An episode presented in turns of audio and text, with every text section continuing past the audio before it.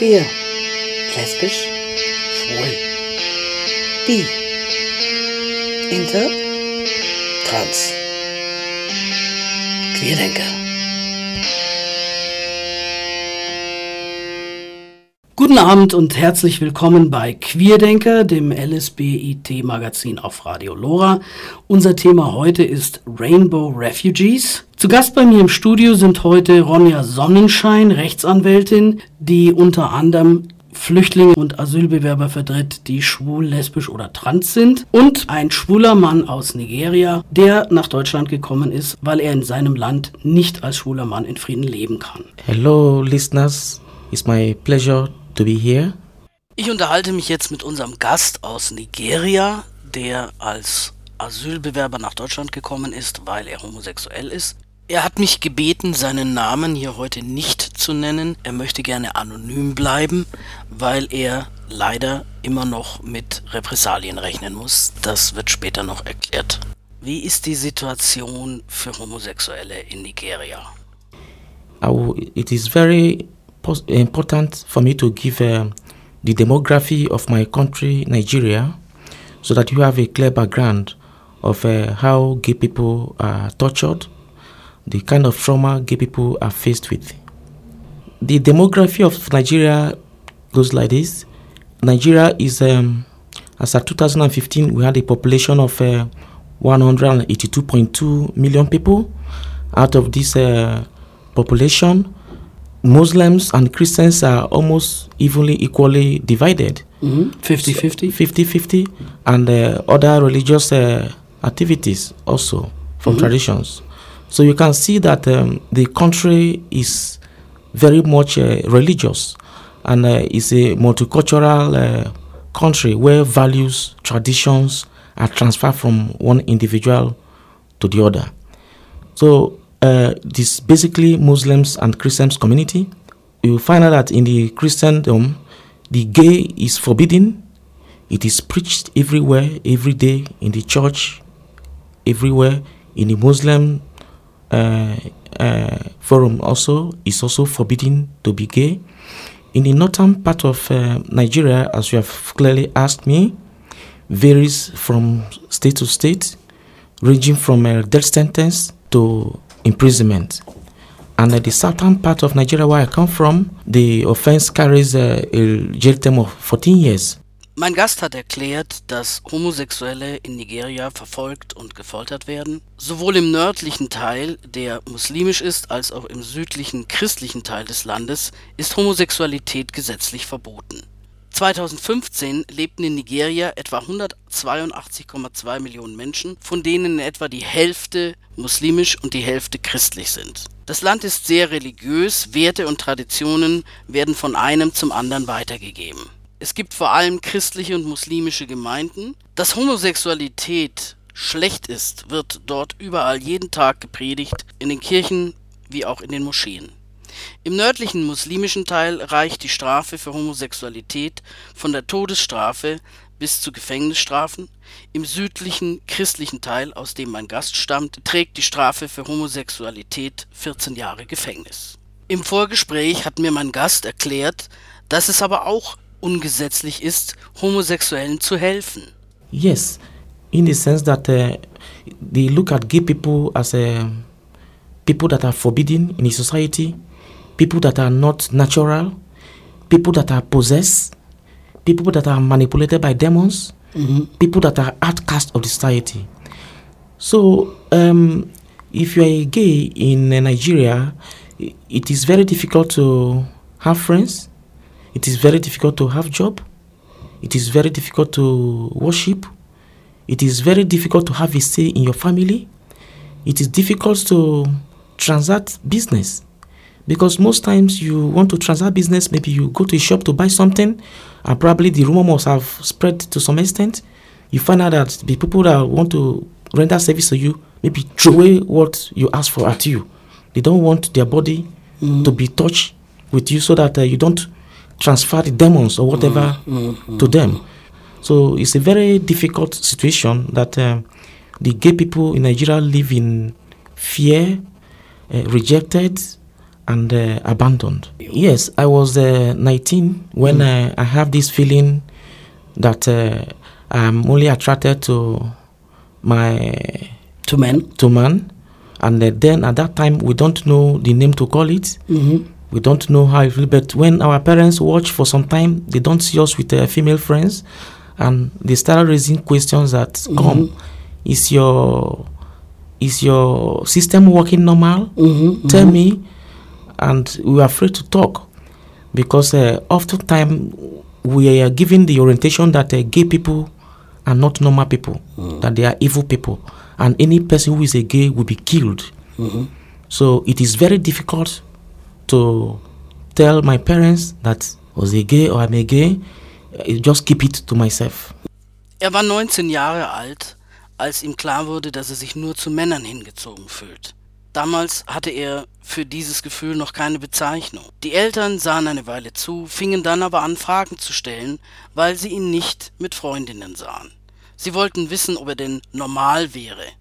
Und er hatte Angst zu reden, weil man in Nigeria ständig eingetrichtert bekommt, dass Homosexualität anormal und böse sei und alle Homosexuellen getötet werden müssten.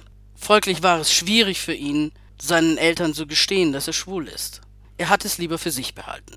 Meine nächste Frage war, ob es denn in Nigeria so etwas wie eine LSBIT-Bewegung, eine Community gäbe, wenn auch eine heimliche. There is no LGBT community in Nigeria, but there are individuals who are LGBT persons who do things very, very secretly, mm -hmm. and uh, there is uh, there is no legal protection to such people. Most times you are going on your way, a police stops you and uh, they ask you where is your phone. When they open your phone and they see uh, sex chats or whatever with a man, mm-hmm. you go in for it. Mm-hmm. So it's a very difficult situation in Nigeria. So etwas wie eine LGBT-Community gibt es in Nigeria nicht. Nur einzelne schwule, Lesben und Transleute, die nicht offen leben können. Es kann einem sogar passieren, dass man in eine Polizeikontrolle gerät und die Polizisten verlangen, das Handy zu sehen. Finden sie dort beispielsweise einen Sexchat unter Männern, kommt man bereits dafür ins Gefängnis. Meine nächste Frage lautete, wie finden denn Homosexuelle dann Kontakt zueinander? If uh, you're a gay person, there are some uh, dating sites, of course, that uh, find people online. Online, mm -hmm. and uh, sometimes in the course of uh, socializing, you uh, notice, find some attraction or movement, and you make advances. And uh, once it's accepted, then you know that both of you have a common interest. So, but it's not easy initially because mm-hmm. sometimes you give a wrong, you give a signal to the wrong person, mm-hmm. and you are reported. Im Internet gibt es auch Dating-Sites für Homosexuelle. Dort lernt man manchmal jemanden kennen, macht ihn vorsichtig an und wenn dieser darauf eingeht, weiß man, dass man gemeinsame Interessen hat. Es ist jedoch nicht einfach, da man unter Umständen den Falschen kontaktiert und angezeigt wird. Ich habe gefragt, ob es auf diesen Dating-Sites vielleicht auch Leute gibt, die sich bewusst dort anmelden, um Homosexuelle zu finden und dann anzuzeigen. Most most times you have uh, the intelligent agencies mm -hmm. who also registered on the site mm -hmm. and the police people because it's against the law And uh, since they passed the anti-gay law in Nigeria, it has opened a room for extortion where police arrest you and mm. extort a lot of money from you. It mm. has opened a lot of door for corruption. It has mm. opened door for intimidation, and it has opened door to exploit the gay people. Mm. So so many people also look at use it as a means of making money where they register at the site and uh, sometimes they threaten you and say that I notice you're gay, I'm going to report you, and uh, if you don't give me this, mm. I'm going to report you. So it's a mixed up, mm. gay people and non-gay people. Auch Behördenmitarbeiter und Polizisten sind auf diesen Dating-Sites unterwegs. Die Verabschiedung des anti-homosexuellen Gesetzes hat in Nigeria Erpressern Tor und Tür geöffnet. Die Polizei verhaftet einen und verlangt Geld. Es gibt Korruption, Einschüchterung und Erpressung. Homosexuelle werden missbraucht und ausgenutzt. Für viele sind sie nur eine Geldquelle. Selbst Betreiber von Dating-Sites sehen Homosexuelle oft nur als einen Weg, Geld zu verdienen. Wer sich registriert, wird erpresst. Man muss bezahlen oder man wird angezeigt. Wie alt bist du jetzt? I'm 38. Du hast also fast 20 Jahre als schwuler Mann in Nigeria gelebt. Wie hast du es geschafft zu überleben? Bist du jemals erwischt worden? It was a very difficult terrain. Like as I said, the gay people do not have freedom in Nigeria. You have to live in fear and very very secretive. It has been not been so easy, but it's just that we're able to, you know, stay very secretive without letting our parents, without letting any, even if our confidant knows about it. Not until uh, last year that I have to leave. Das war, wie er bereits gesagt hatte, sehr schwierig. Als Homosexueller ist man in Nigeria nicht frei, sondern lebt in ständiger Angst und muss seine sexuelle Orientierung geheim halten. Man darf niemandem einweihen, auch die Eltern oder andere Vertraute nicht. Das ist ihm lange gelungen. Erst letztes Jahr war er gezwungen zu fliehen. Was ist passiert und wie bist du dann nach Deutschland gekommen? Yeah, when I had um, a very difficult challenge with my family, who got to find out that uh, I'm a gay, and uh, you know, in life, your family is the first um, people you run to, and uh, once your family disown you because of your sexual orientation, it becomes very, very difficult to survive. I came from a very large family, and uh, all the misfortunes of the family, all the bad things, these are not working well for the family. When they notice, they attribute all the misfortune of the family that I am the cause. Because you are doing something that is not normal, and therefore you have brought cause, you have brought plagues to plague the family with curses, and uh, therefore you must come to the village and uh, do this traditional sacrifice whereby I have to dance naked around the whole village and uh, I will be flogged with the plantain leaves to flog out the demons and evil things from me so that I stop being a gay and I will denounce my sexual orientation. When I find this punishment too heavy and uh, I couldn't face the trauma after the distance to live my life, I had no option than to apply for a visa in another town and within six days I was given and I have to leave. Er musste sich einer großen Herausforderung stellen, als seine Familie herausfand, dass er schwul ist. Normalerweise ist ja die Familie der erste Anlaufpunkt, wenn man ein Problem hat. Wenn einen die Familie enterbt, weil man homosexuell ist, wird es schwer zu überleben. Er kommt aus einer großen Familie und als herauskam, dass er schwul ist, hat die Familie alles Negative, das der Familie widerfuhr, auf ihn geschoben. Als Homosexueller tut man in ihren Augen ja etwas, das nicht normal ist, also ist man die Ursache für alles Übel. Um dieses Unglück abzuwenden, sollte er ins Dorf kommen und sich einem traditionellen Opferritual unterziehen. Dabei hätte er nackt durchs Dorf tanzen müssen und wäre, um die Dämonen und das Böse auszutreiben, mit Palmblättern geschlagen worden. Angeblich würde er dadurch aufhören, schwul zu sein und hätte sich dann von seiner Homosexualität lossagen müssen.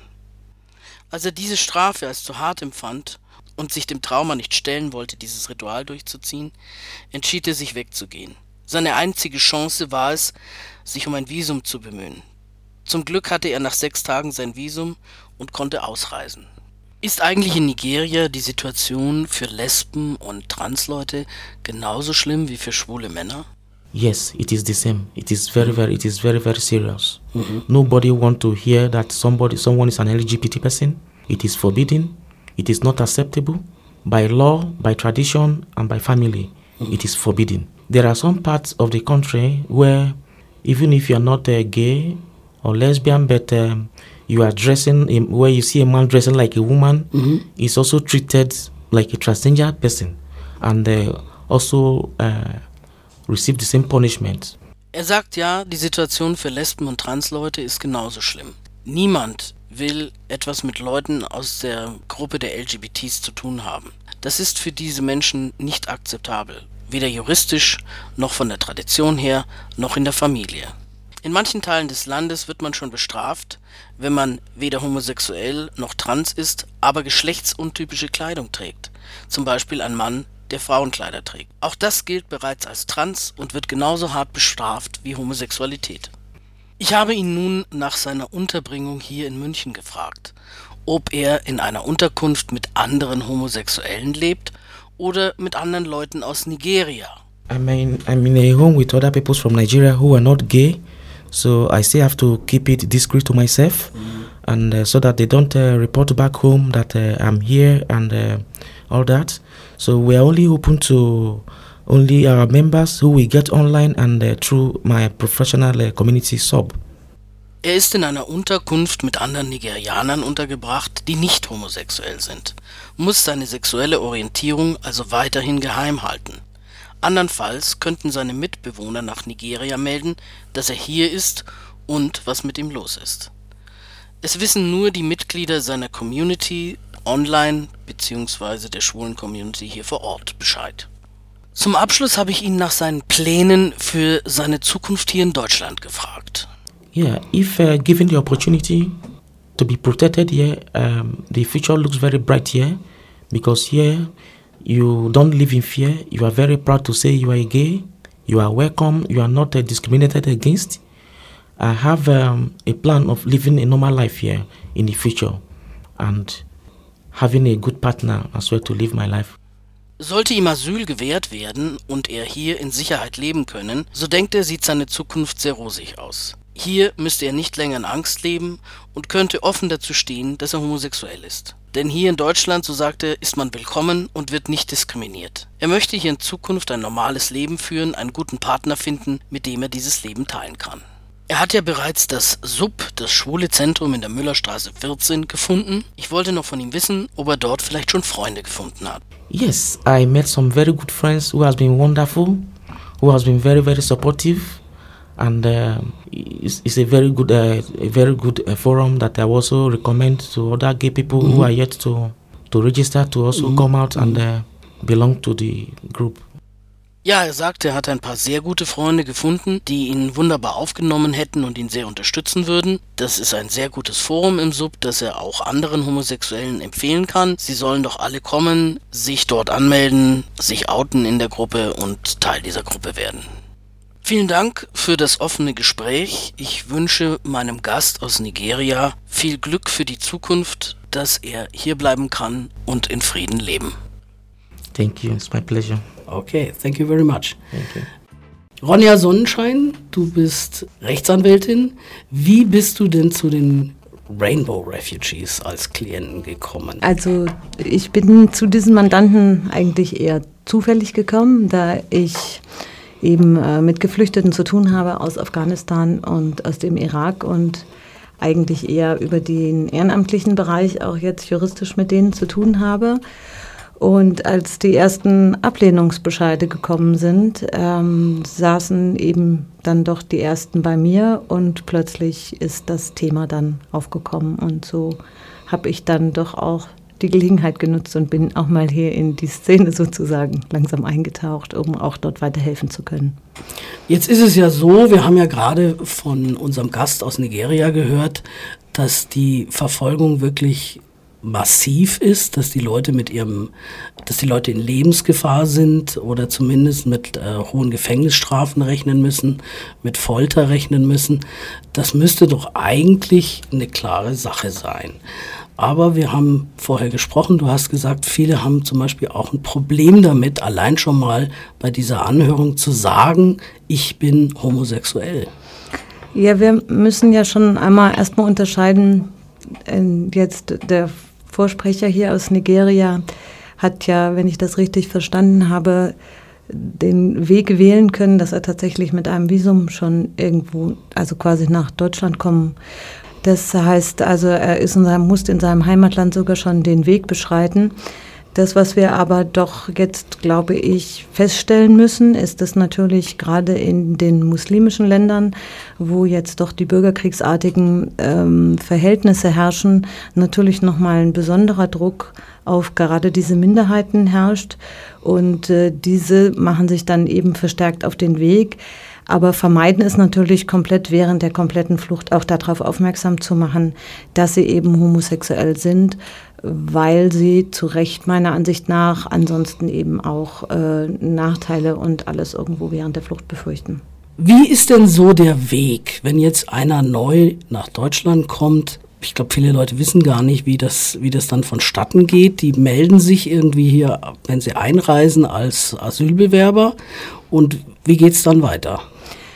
Also erstmal das, was ich ja jetzt sehe, sind natürlich viele, gerade die äh, in dieser großen Gruppe gekommen sind durch, über die Balkanroute. Das sind ja dann schon irgendwie große Gruppen gewesen, die sozusagen abgefertigt worden sind.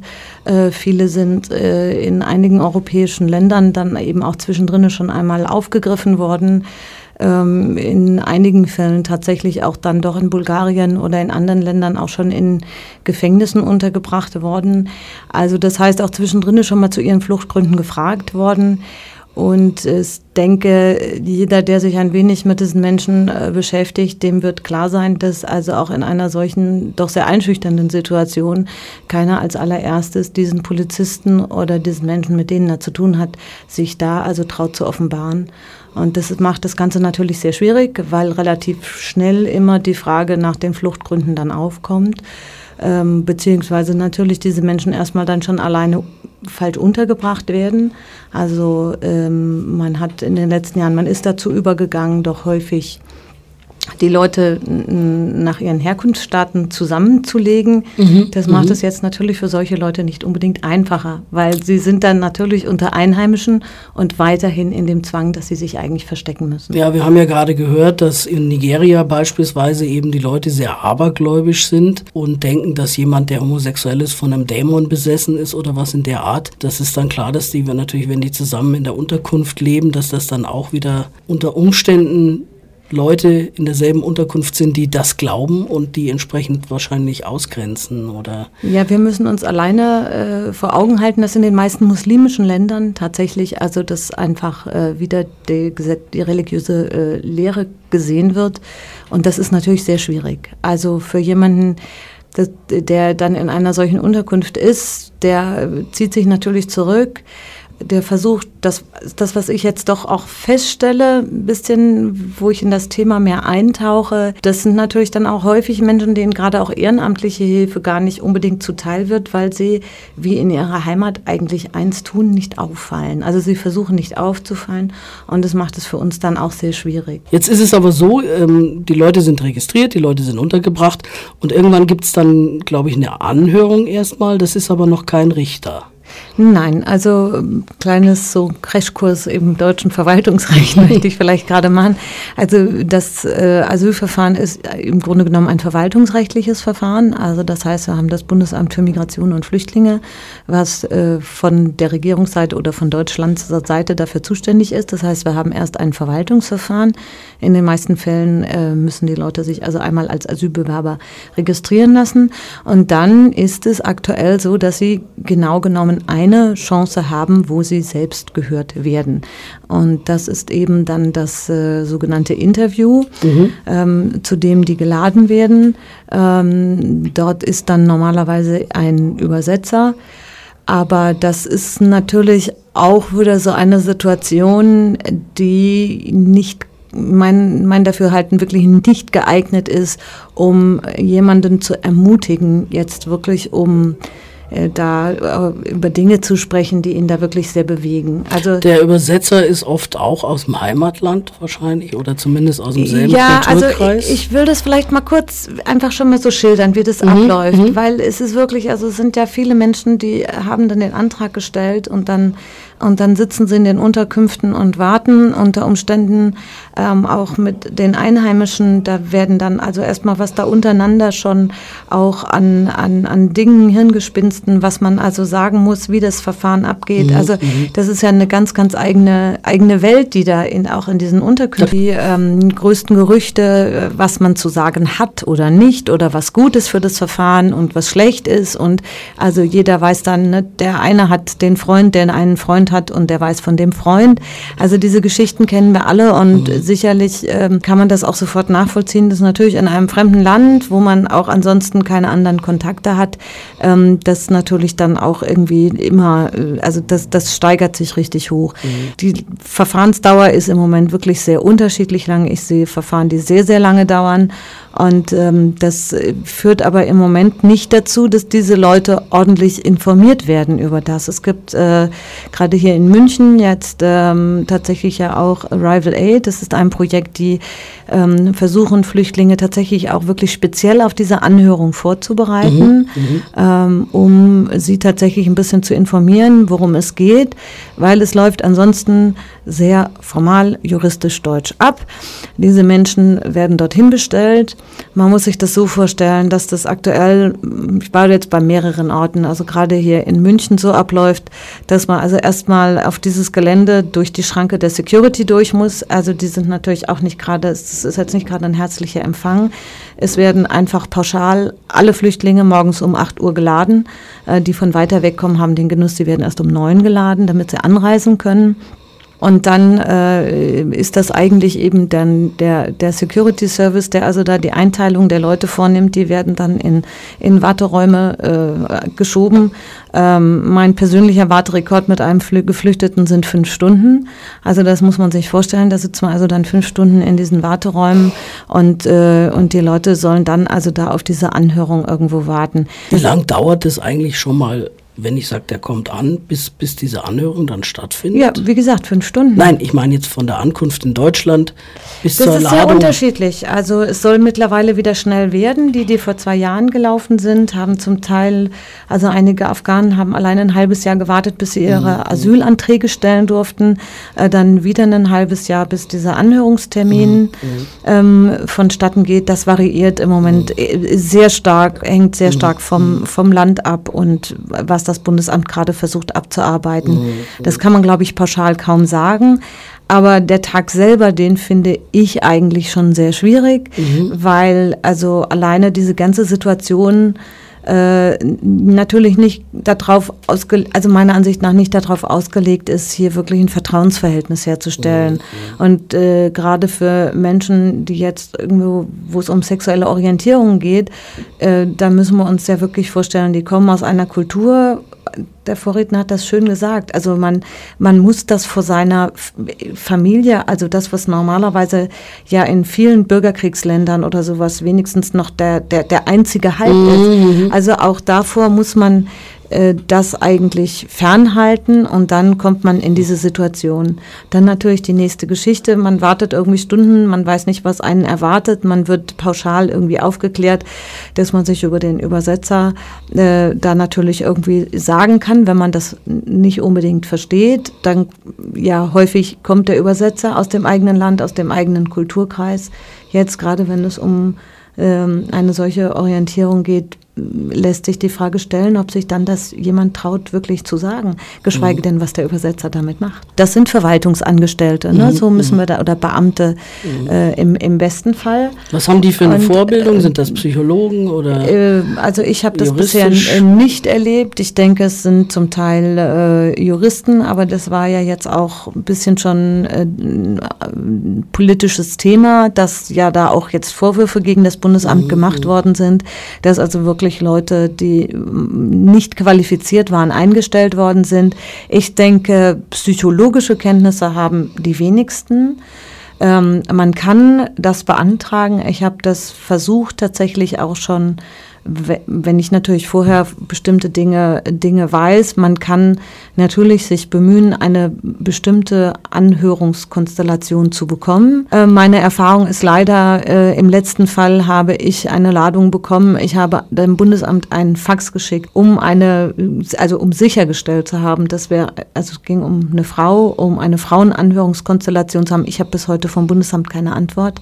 Ich bin entsprechend mitgegangen und das ist natürlich dann auch das Bedauerliche, dass man einfach feststellt, dass diese Leute man eigentlich ihnen den Rat geben muss, dass sie nicht alleine dorthin gehen können. Weil es meiner Ansicht nach nicht zu erwarten ist, dass diese Menschen in dieser Situation in der Lage sind, sich für ihre Rechte stark zu machen. So Aber viele sagen. gehen wahrscheinlich alleine. Ja, ein Großteil geht alleine und dann passiert das, was eben leider in vielen Fällen passiert. Es kommt einfach nicht zur Sprache. Jetzt haben wir gesagt Anhörung. Wie lang dauert die? Das ist sehr unterschiedlich. Also das hängt natürlich ähm, von der Fluchtgeschichte ab, das hängt äh, von den Anhörern ab, das hängt von den Personen selber ab. Das, äh, was ich, habe ich bisher gesehen, das kürzeste ist 40 Minuten, weil es geht natürlich schon auch, wo kommt man her, mhm. sind ja auch sehr allgemeine Fragen, wie war der mhm. Fluchtweg oder so. Also das ist normalerweise so ein Fragenkatalog, wo kommen Sie her, wie heißen mhm. Ihre Eltern, wie war der Fluchtweg und dann kommt irgendwann der Teil, wo es dann wirklich heißt so, und jetzt kommen wir dazu, was sind Ihre Fluchtgründe Und äh, dann ja, soll derjenige so ein bisschen mehr oder weniger auf Knopfdruck erzählen. Und das kann sich, glaube ich, jeder lebhaft vorstellen, dass jetzt vielleicht ein solches Thema jetzt nicht das erste ist, was sich von einem mir doch wildfremden irgendwo auch ausbreiten würde. Natürlich kriegen die gesagt, dass sie hier Vertrauen haben sollen und dass das das Bundesamt ist, aber ich denke eben psychologisch kann man das von den wenigsten erwarten. Jetzt haben wir ja schon im Vorgespräch drüber geredet. Selbst wenn jetzt jemand sagt, dass er hier ist, weil er homosexuell ist, ist da noch lang nicht gesagt, dass das der Anhörer glaubt. Das habe ich jetzt von einigen gehört, mit denen ich im Vorfeld gesprochen habe, dass dann so Sachen kommen wie, kannst du das beweisen? Hast du irgendwelche Fotos oder sowas? Ich kann mir jetzt vorstellen, wenn da eine Transfrau sitzt, die angezogen als Frau, geschminkt, lange Haare und vielleicht auch schon ein bisschen Hormone eingenommen hat, die tut sich natürlich da leichter, das zu beweisen. Aber wie, wie soll jemand beweisen, dass er schwul oder lesbisch ist? Ja, es gibt dann natürlich juristisch ganz tolle Definitionen, die also äh, da an diese Glaubhaftmachung gerichtet mhm. sind, weil man muss das ja sagen, das ist ja ein allgemeines Problem, was also jeder Flüchtling hat.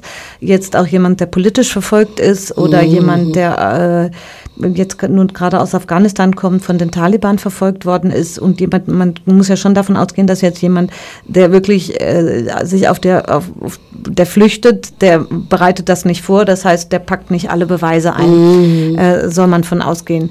Äh, das ist natürlich sehr schwierig, deshalb gibt es natürlich Kriterien, äh, von denen man äh, dann ausgeht, aber es ist eben, da kommt sehr stark die menschliche Komponente rein. Es geht häufig um, inwiefern ist der Mensch in der Lage, das detailreich zu schildern oder hat er tatsächlich Be Belege. Aber das ist tatsächlich sehr, sehr schwierig und sehr, sehr schwammig. Also ich witzel ja manchmal und sage, also ich weiß eigentlich nicht, wie man es heute beweisen sollte, weil ich kann ja auch, obwohl ich drei Kinder habe, lesbisch sein. Das äh, ist ja alles irgendwo eine sehr schwierige Geschichte. Wir haben gerade gehört, dass äh, man das ja wirklich geheim halten muss. Und er hat ja erzählt, dass wenn du auf dem Handy Bilder hast ja. oder irgendwie von einem Sexchat mit einem Mann, dann kannst du da schon von verhaftet werden, wenn du von der Verkehrspolizei ja. angehalten wirst. Also sammeln die Leute ja solche Sachen nicht gerade unbedingt bewusst, um sie dann hier in Deutschland vielleicht in zehn Jahren oder in fünf Jahren mal vorlegen zu können. Ja, wobei ich glaube, dass eigentlich das Problem, das sagt man mein Gefühl, ich habe bisher noch keine Zahlen dazu mhm. gefunden. Ich gehe aber tatsächlich davon aus, dass jemand, der das jetzt wirklich sich schon traut, wirklich vorzutragen in der Anhörung, äh, der ist sicherlich irgendwo auch unterstützt hier in Deutschland mhm. ähm, und auch so gefestigt, dass da, da er da auch einiges zu vortragen mhm. kann. Ich sehe eine andere Schwierigkeit. Ich sehe gerade eine Schwierigkeit bei vielen äh, sehr jungen Leuten. Ich meine, unser, unser Vorsprecher ist jetzt auch schon nicht mehr der Jüngste. Äh, jetzt stellen wir uns vor, wir haben gerade diese große Gruppe der 18- bis 21-Jährigen oder diese jungen Leute. Sie kommen aus einer Kultur, wo das äh, wirklich stigmatisiert ist, äh, verpönt ist, äh, geschweige denn, dass gegebenenfalls sie auch aus einem kulturellen Raum kommen, wo, wo sie überhaupt nicht wissen, was das ist. Wir haben unter Umständen Menschen, äh, die kommen eigentlich eher mit einem vagen Gefühl, dass mit mhm. ihnen irgendwie was gar nicht in Ordnung ist oder dass sie eben bestimmte Probleme mhm. ähm, hatten, ohne dass sie das tatsächlich komplett in Worte kleiden können. Mhm. Und das macht das Ganze natürlich schwieriger. Jemand, der das natürlich für sich selber psychisch oder also persönlich schon klargezurrt hat, der weiß, wofür er jetzt dann sprechen muss. Ich denke aber, dass wir ja auch das sehen müssen, dass da einfach viele Menschen kulturell bedingt kommen, die noch gar nicht die Chance hatten, das für sich. Dass Menschen sich ja auch in aller Öffentlichkeit also irgendwie outen können, das ist ja mhm. eigentlich auch eine Errungenschaft, die wir selbst in Deutschland noch nicht so haben. Also ich denke in ja, den gut, 70ern. Es, ne? gibt auch hier noch Eltern, die sagen, äh, wie lange es das geht es, gar nicht. Ja, ne? Also ähm, der 175er des mhm. Strafgesetzbuches ist, noch so Jahr, ist noch nicht so lange her. Erst dieses Jahr entschädigen wir Menschen, die darunter gelitten haben. Also es ist ja schon auch nicht so einfach. Und dagegen müssen natürlich diese Menschen auch ankämpfen. Mhm. Aber du hast es angesprochen, ich denke tatsächlich, ein ganz, ganz schwieriges Problem ist natürlich auch die Frage der Übersetzer. Mhm. Also diese Geschichte, dass natürlich, wenn da der Übersetzer aus dem eigenen Land äh, oder aus der gleichen Kulturregion ist. Und selber die, die Ansicht teilt, dass das Besessene oder, oder natürlich sind die, sollten schlechte die das, Menschen sind und das dann gar nicht übersetzt. Das ist natürlich, und wir haben in dieser Anhörungssituation natürlich dann auch noch dieses, dass diese Personen ja diesen Übersetzern in einer gewissen Form ausgeliefert sind. Also sehr häufig sind das natürlich dann Menschen, die mhm. wirklich kein Wort Deutsch sprechen, das macht es sehr schwer. Ich habe gehört von einem der Mentoren, die Rainbow Refugees mhm. betreuen, dass also eigentlich ja die Geflüchteten ein Recht darauf haben, hinterher dieses Protokoll zu sehen ja. und das auch nochmal zurück übersetzen zu lassen, was der Übersetzer da gesagt hat. Natürlich dann idealerweise von einem anderen Übersetzer. Wenn mich einer fragen würde, äh, würde ich das verpflichtend machen, die Rückübersetzung mhm. durch einen anderen Übersetzer. Alleine das würde, äh, glaube ich, vielerlei Dinge schon, schon, schon besser machen. Mhm. Aber das ist natürlich schwierig. Ja. Jetzt, wenn diese Anhörung gelaufen ist, dann fällt irgendjemand eine Entscheidung. Wer? Der Anhörer oder also aktuell ist es wohl im Bundesamt so geregelt, dass nicht der Anhörer selber, sondern ein anderer die Entscheidungen macht. Das der liest das Protokoll und, und Genau, der dann. muss anhand des Protokolls entscheiden. Mhm. Ich habe jetzt einige Akten gesehen, wo der Anhörer, also dass der Anhörer unter Umständen eine kleine Aktennotiz macht, ob er bestimmte Dinge glaubwürdig hält oder nicht. Mhm. Äh, das gibt es durchaus. Einiges wird natürlich dann auch ein bisschen äh, versucht, so äh, über Google oder so zu recherchieren recherchieren, mhm. ob Örtlichkeiten stimmen, die genannt mhm. werden.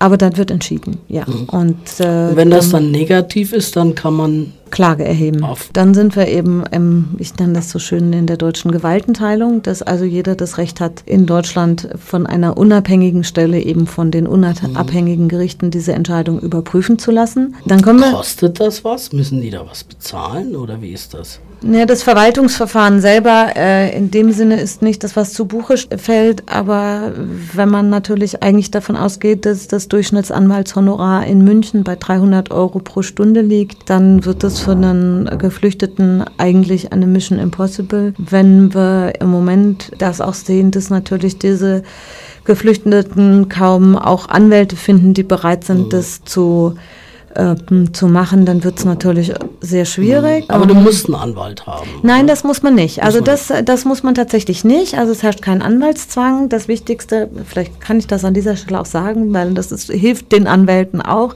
wenn jeder alleine mit dem Entscheid zum Verwaltungsgericht geht und die Klage schon niederlegt, dann ist auf jeden Fall die Frist gewahrt, weil das ist ja eigentlich auch das Unmenschliche im Verfahren, dass wenn's, wenn, der, wenn das abgelehnt wird, normalerweise eine Frist von zwei Wochen, im schlimmsten Fall sogar nur eine Woche, eine Klagefrist ist, das ist für jemanden, der in einem fremden Land. Ja, Kriegen die das überhaupt in ihrer Sprache? Es gibt eine Rechtsbehelfsbelehrung, meistens in ihrer Sprache. Nur wir haben ja auch mit vielen Geflüchteten zu tun, die können weder lesen noch schreiben. Mhm. Ähm, abgesehen davon müssen sie jemanden finden, der ihm das juristische Deutsch oder das juristische, welche Sprache auch immer, irgendwo verständlich mhm. erklärt. Das fällt vielen Deutschen schon schwer. Also mhm. das, äh, also diese Entscheidung zu verstehen, die Rechtsbehelfsbelehrung zu verstehen, ist natürlich eine schwierige. Ähm, das ist dann schon so ein bisschen die nächste Hürde. Und dann kommt natürlich diese Geschichte, dass man es begründen muss und dass natürlich dann die Hürde der Glaubhaftmachtung nochmal eine ein bisschen höhere ist. Da sind wir wieder in dem Punkt, es ist schon schwierig im Verwaltungsverfahren, aber natürlich im Gerichtsverfahren bekommt diese Person immer vorgehalten, ja, aber sie hätten das ja sagen müssen. Man hat sie aufgeklärt, äh, sie sind darüber aufgeklärt worden, dass sie in, äh, in dem Interview, also in der Anhörung, alle Gründe hätten vortragen äh, müssen. Und dann wird es natürlich immer wieder ein bisschen schwierig, dann zu sagen, naja, warum man das nicht gemacht hat. Ich denke, menschlich ist es klar zu verstehen, ähm, aber das sehen die Gerichte unter Umständen dann nicht gleich so. Und ich habe den Eindruck, es wird dann eben auch ein bisschen noch mehr erwartet, dass es belegt wird. Wenn uns jetzt jemand zuhört, der Rechtsanwalt ist und, und gerne helfen möchte oder Rechtsanwältin, gibt es da irgendeine Organisation, wo man sich hinwenden kann? Also ich muss ja sagen, meine Erfahrungen jetzt mit den Fällen, die ich habe, wirklich, also ich kann das, das Sub jedem ähm, ans, ans Herz legen. Ich bin wirklich positiv beeindruckt, dass die wirklich jetzt auch darauf reagiert haben. Ich glaube, dass selbst innerhalb des Subs gar nicht das Bewusstsein da war, dass das doch eine, eine nennenswerte Gruppe von Geflüchteten wirklich betrifft. Ich denke, wenn man ein bisschen näher drüber nachdenkt, wird es einem schon eigentlich auch klar, dass das natürlich jetzt viele Menschen sind, die einfach noch mehr Gründe haben, jetzt dieses, dieses Land zu verlassen und dass sich natürlich eine Perspektivlosigkeit da auch oder auch noch die Situation dramatisch verschlechtert für solche Menschen. Deshalb denke ich, also wenn man sich dort also auch meldet, dann äh, wird man bestimmt weitervermittelt. Also, da genau. also beim Sub in der Müllerstraße einfach fragen, Rainbow Refugees. Es gibt auch Mentoren, die Leute betreuen, Leute, die irgendwelche Sprachen sprechen, die bei den Geflüchteten vorkommen, die sind da auch herzlich willkommen als Helfer. Ich danke für das Gespräch, Ronja Sonnenschein, und weiterhin viel Erfolg bei der Arbeit. Danke. Und ich danke auch unserem Gast aus Nigeria. Thank you very much uh, for coming here today and telling us about your story. Zum Abschluss habe ich noch einen Veranstaltungshinweis. Die Trans-Inter-Tagung, die letztes Jahr ihr zehnjähriges Jubiläum gefeiert hat, findet dieses Jahr nicht statt. Die Veranstalter machen eine Pause, aber die langjährigen Kooperationspartnerinnen vom Café daneben veranstalten trotzdem am 27. Mai im Tröpferlbad in München die Trans-Inter-Party.